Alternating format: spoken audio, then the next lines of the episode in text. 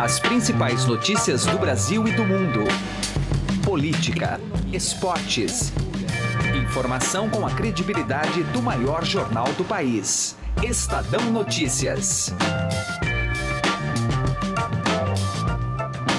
Olá, eu sou Emanuel Bonfim e está começando a partir de agora mais uma edição do Estadão Notícias, nosso podcast com análises, entrevistas e informações sobre os temas mais importantes do momento no Brasil e no mundo. O caso envolvendo autoridades que tiveram seus celulares invadidos ganhou mais um capítulo. O conselheiro Marcelo Weitzel Rabelo de Souza, membro do Conselho Nacional do Ministério Público, teve seu aparelho hackeado. O invasor passou a mandar mensagens em um grupo que o conselho mantém no Telegram.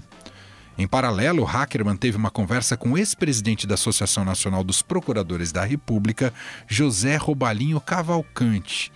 O procurador relatou ao repórter Gustavo Lopes como foi o inusitado diálogo com o hacker. Você vai ouvir este depoimento logo mais aqui no programa. Aproveitando o lastro desta conversa, debatemos nesta edição a segurança dos celulares com o diretor executivo do ITS Rio, Fabro Steibel. E no âmbito institucional, como são os protocolos de segurança do governo, em especial do primeiro escalão? Qual é o nível de vulnerabilidade? Quem fala sobre o assunto também aqui no programa é o repórter especial do Estadão, Roberto Godoy. O Estadão Notícias é publicado de segunda a sexta-feira, sempre às 6 horas da manhã, e você pode nos seguir e assinar gratuitamente nas plataformas iTunes, Deezer, Spotify, Google Podcasts e qualquer agregador de podcasts. Seja bem-vindo e bem-vinda e boa audição. Estadão Notícias. Conheça o lado private da XP, que une a solidez financeira de uma marca global com o dinamismo de um family office. O resultado é uma experiência exclusiva acompanhada dos melhores melhores profissionais de investimentos do mercado e na gestão de grandes fortunas para preservação e aumento do seu patrimônio. Conte com serviços de gestão ativa de patrimônio. Por aqui, nossos profissionais traduzem temas econômicos relevantes para produtos de investimento, oferecem o acompanhamento necessário para montar uma estratégia de planejamento sucessório e consideram o cenário global como base. Acesse xpprivate.com.br. Estadão Notícias.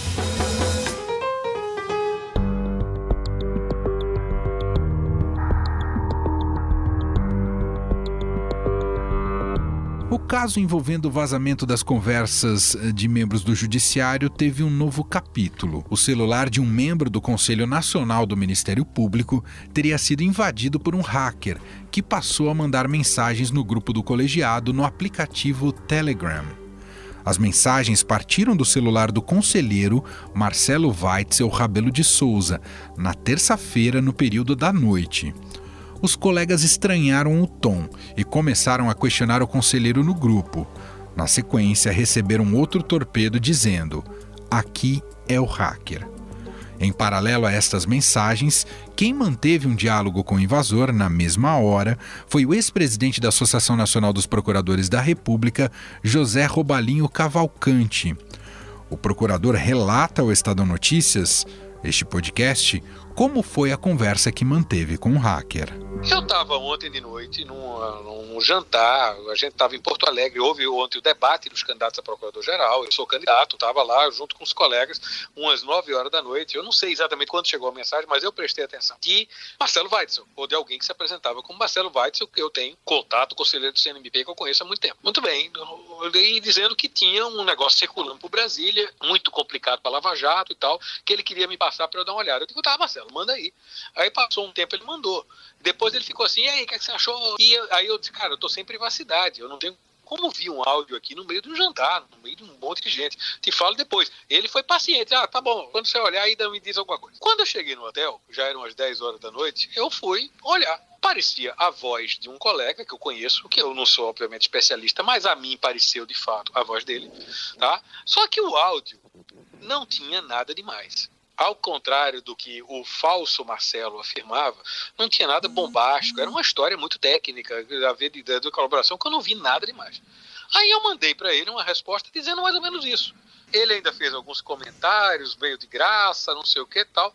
Ele disse assim, como a gente estava soltando brincadeiras um com o outro, mais ele para mim do que eu para ele, aí ele disse assim no final, abraço do hacker. Aí eu digo, tá bom, Marcelo, valeu, um abraço. Achei que era uma brincadeira. Aí ele soltou um kkkk, um trechinho de mensagem, só dizendo: olha, mandou aquilo mesmo que estava na época. Eu sou um cara, é, eu não, não, procuro dinheiro, eu sou um cara de, de, que não tem ideologia, eu só acho que esse pessoal fez muita coisa errada e não sei o que, não sei o que, tá? E ponto. Aí ele acabou de falar e eu parei também, desliguei o negócio e acabou-se. Aí eu ligo para avisar o Marcelo. Quando eu ligo, o Marcelo, de alguma forma, já sabia, não da minha história, mas sabia que tinha sido hackeado. Porque quando eu liguei, eram 11 horas da noite já essa altura. Marcelo Weitzel é uma pessoa que eu conheço há muito tempo, mas que eu não tenho a intimidade para ligar às 11 horas da noite, ele já viu que ele vai ser alguma coisa estranha. Aí ele já atendeu dizendo assim: Robalinho, mensagem de Telegram não fui eu que passei. Aí o que eu fiz mais além disso foi comunicar aos atingidos, ou seja, a Lava Jato eu comuniquei aos colegas que eu tinha mais proximidade, que eu, quase todos eu tenho proximidade da Lava Jato, o que aconteceu, tá? Disse, olha, foi assim, assim, assim, essa história, e pronto. Quem também relatou que teve o aplicativo Telegram invadido foi a juíza federal Gabriela Hart, substituta de Sérgio Moro na Operação Lava Jato.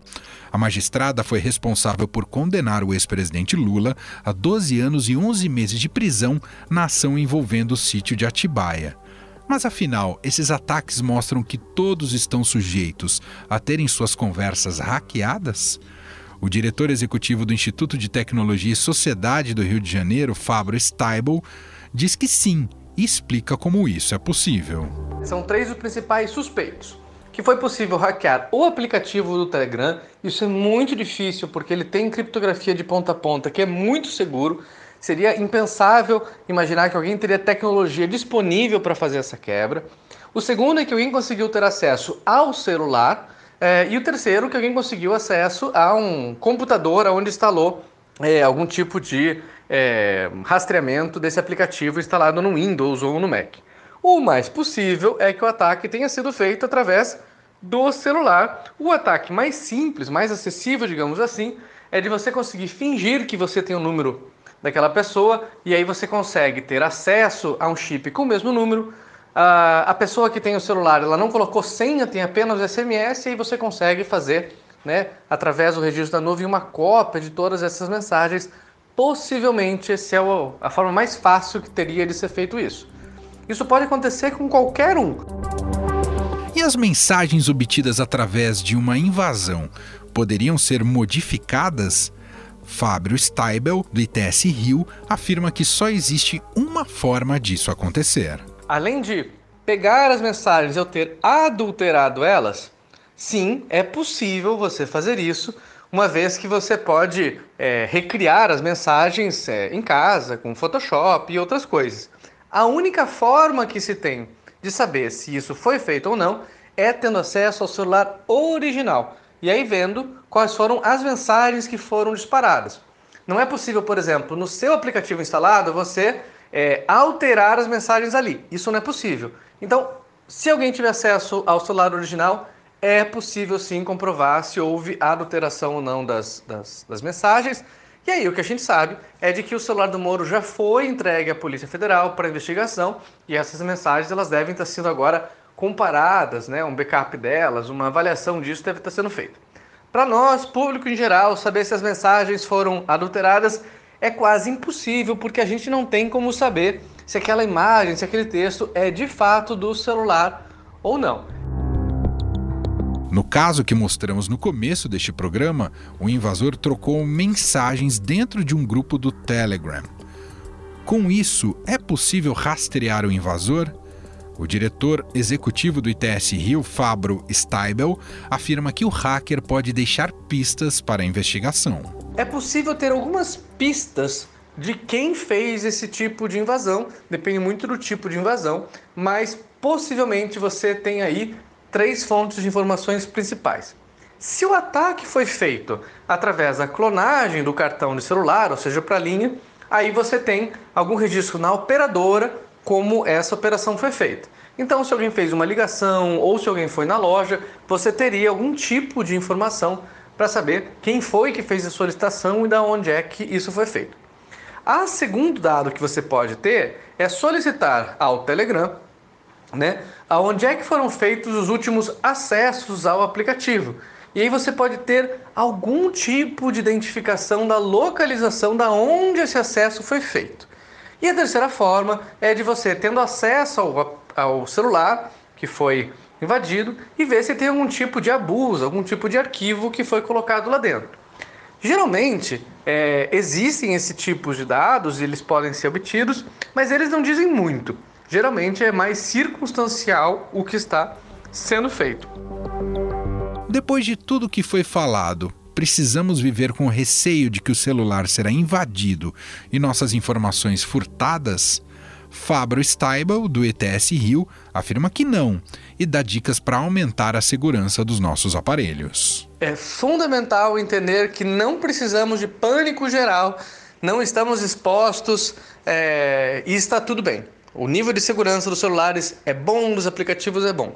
Mas, claro, pessoas que são mais visadas, elas têm que tomar cuidados adicionais. Para nós, usuários comuns, se você tiver uma boa senha para acessar o seu celular e se você usa boas senhas por aí, você já tem 90% da tarefa feita. Aí o resto é só cuidar para como você guarda essa senha e para quem que você distribui. É importante saber que os aplicativos de mensagem são muito seguros.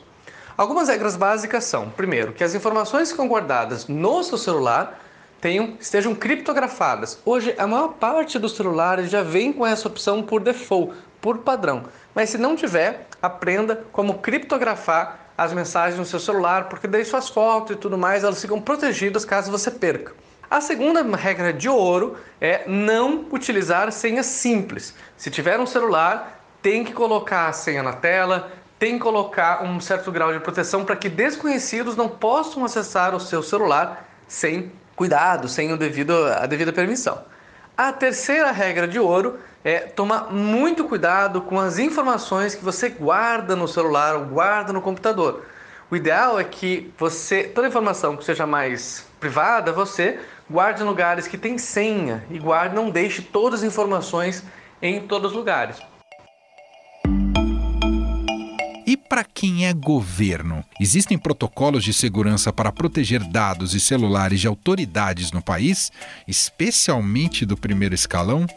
Conversamos sobre isso com o repórter especial do Estadão, especializado na área de segurança, Roberto Godoy. Primeiramente, tudo bem, Godoy? Seja bem-vindo. Obrigado, Manuel. Tudo bem?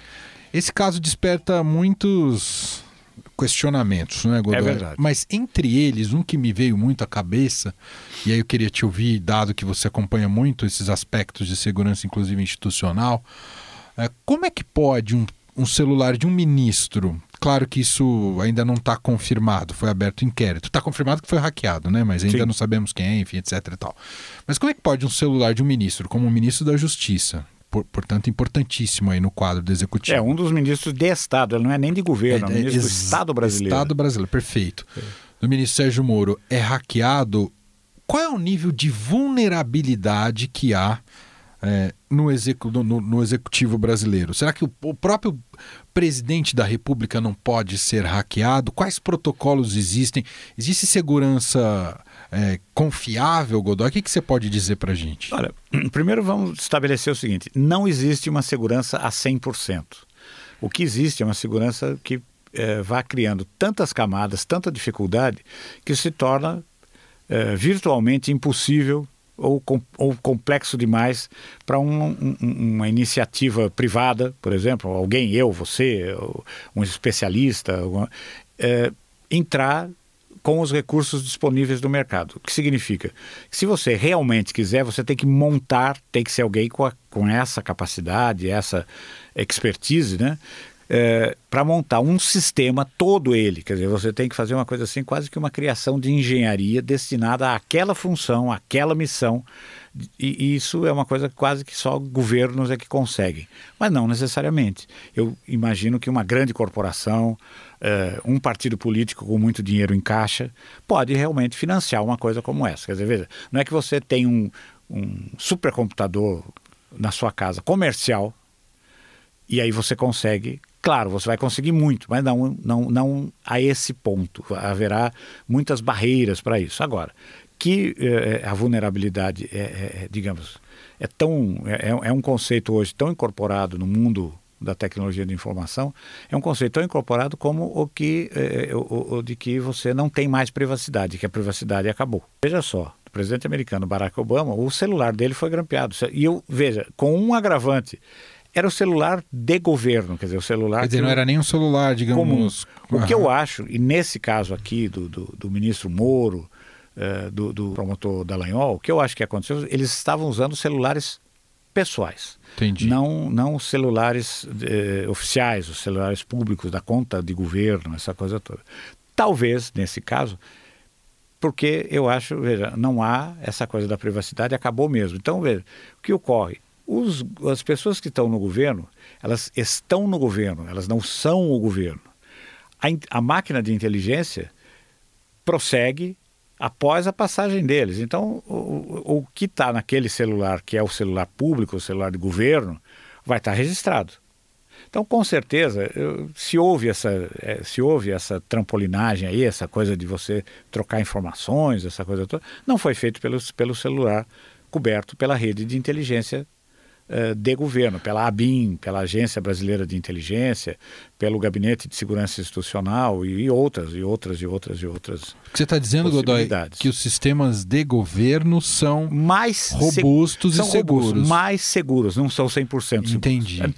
Nem aqui, nem em nenhum lugar do mundo. Você imagina que exista um protocolo uh, dentro do governo em que os ministros são orientados justamente a não ter conversas, uh, o risco eventualmente de ter conversas em certos aplicativos, em certos espaços digitais que possa uh, expô-los, né? Você acha que existe esse protocolo tem, hoje ou, tá... ou, isso é solto, Não, Godoy? você está absolutamente correto. Existe um protocolo, foi criado pelo general Sérgio Etchegoyen quando ele reformulou toda a, área de inteligência. Ele, eh, quando assumiu o, Gabinete de Segurança Institucional, que é, para quem eh, acompanha essa coisa do governo, sabe que o Gabinete de Segurança Institucional é com capacidades e atribuições expandidas, ele substituiu o antigo gabinete militar. É? é então ele cuida não apenas da segurança, da, das estruturas de segurança do presidente, quer dizer, quem cuida da segurança do presidente é o GSI? Mas dessa a atribuição dele foi expandida. Ele olha para o governo como um todo, né? principalmente para o primeiro escalão. Mas não apenas, ele também se, eh, digamos, hoje o GSI tem mais de 100 unidades, departamentos, escritórios e coisas assim, na administração pública em 17 ministérios diferentes. Ou empresas privadas. Por exemplo, para usar o caso mais óbvio, a Petrobras. Né? E ali, é, agora, não é essa coisa de você ficar bisbilhotando a vida alheia. Não, é cuidando da segurança mesmo. Né? E existe sim, você tem toda a razão, um protocolo Desde essa época, isso foi criado na época ainda na administração, da, na, na, na, segunda administração da presidente, da ex-presidente Dilma Rousseff, eh, em que os presidentes foram orientados sobre como, os presidentes, os presidentes e ministros foram sobre como proceder. Hum. Uh, veja, o, o, o, o gabinete do, do, presidente é feita uma varredura eletrônica uh, quase diária, é? antes da chegada dele, às vezes mais de uma vez e com, e com certeza de maneira com uma frequência eh, não programada. Ou seja, de repente, olha, vamos fazer agora. Três horas da tarde entre uma, entre uma audiência e outra, vamos ver o que está acontecendo aqui e tal. Os resultados não são divulgados, mas se, ele, se esse procedimento é mantido, não é à toa. Deve ter algum tipo de exigência, deve ter algum tipo de demanda para isso. Né? Isso também se aplica aos telefones. E as... Então as pessoas dizem, ah, eu, o presidente postou sozinho mais ou menos. Quer dizer, quando ele entra na rede, ele está realmente fazendo ali o que ele quer e ele pode escrever o que ele quiser. Mas ele certamente está sendo, não diria monitorado, mas acompanhado. Né? e isso também deve, isso com certeza acontece com os ministros de Estado e com aquelas com as figuras-chave. E essa orientação é tipo de conversa que deve ter, os cuidados que deve manter, o tempo, sabe? Ou seja, uh, quanto mais tempo você fica no telefone, mais vulnerável você está Godoy, só para a gente uh, finalizar, uh, qual é a capacidade do, da Polícia Federal e do governo de pegar esses hackers? Olha, ela vai demandar um esforço grande, mas tem capacidade, sim. Imagine só se de repente você descobre que uh, a origem desse processo todo é uma dissidência interna, não de gente que está trabalhando nesse momento ali e tal, mas que já trabalhou hum. e que levou esse conhecimento para fora. Né? Isso eu acho que não pode ser descartado. Decididamente não pode ser descartado. E nós, né? Quer dizer, se alguém quiser. Bom, primeiro, eu acho que a gente não tem boas notícias a respeito disso. Qualquer celular, esse, o nosso aqui agora, estou vendo aí o seu, o meu é. aqui e tal, eles estão ligados, apenas ligados, não estão, nós não estamos conversando, nada disso, não estamos recebendo, mas eles estão ativados, estão energizados. Dependendo do recurso tecnológico disponível, eles podem ouvir tudo que a gente estiver falando, mesmo com o telefone. Tanto que os políticos mais descolados, o pessoal que tem informação estratégica, essa coisa toda, e quer discutir isso, a primeira providência que toma é tirar a bateria. Tirar a bateria. A bateria. Né? É a única maneira que você tem de neutralizar o telefone. Algumas corporações têm, quando você entra para a sala de reuniões, tem, um, tem uns, uns escaninhos como esses de correspondência para você largar o telefone fora da sala. Uau! Não é? Então, o que, o que, que eu sei, por exemplo, é que quando você usa uh, o que é mais seguro, mas não é, também não é 100% seguro, nada é 100% seguro, são as mensagens de texto, não e-mail, mas WhatsApp, por exemplo. Tá? Que é uma maneira, seriam. Agora, tudo que tiver que é voz. Que é criptografado, né? É, tudo que tiver voz, essa coisa toda, esqueça. Né? Essa é uma coisa. A outra é a maneira como os serviços de inteligência, aí já estamos pensando numa coisa envolvendo o Estado, essa, uh, o Estado brasileiro, ou, ou qualquer Estado, o Estado Nacional, para dizer assim. Como é que eles funcionam? Você pode simplesmente decidir o seguinte: olha, é, vamos imaginar o nosso caso, jornalistas, né? Quais são os telefones dos jornalistas eh, eh, corporativos dos jornalistas do Grupo Estado? Ah, são esses 500 números, 400 números e tal. Você simplesmente grava, você simplesmente grampeia todo mundo. Nossa. E é possível isso. Não significa que você ouça ou acompanhe todas as comunicações, todas as conversas. Não, claro que não. Mas num dado momento alguém diz que ah, o senhor Emanuel Bonfim está aqui com umas ligações estranhas. Vamos levantar tudo com que todo mundo com quem ele tem falado? É possível. O que você está dizendo é que o governo tem essa capacidade. Tem essa capacidade. Não reconhecerá isso jamais. Assim como nenhum governo reconhece. Muito bom. Papo aqui com o Roberto Godoy, jornalista do Estadão. Obrigado pela participação, viu, Godoy? Um grande abraço, Emanuel.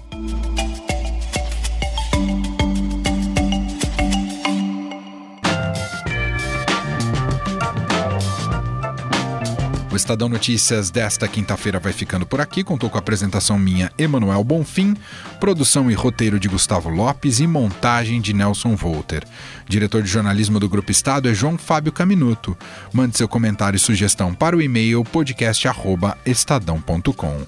Um abraço para você e até mais. Estadão Notícias.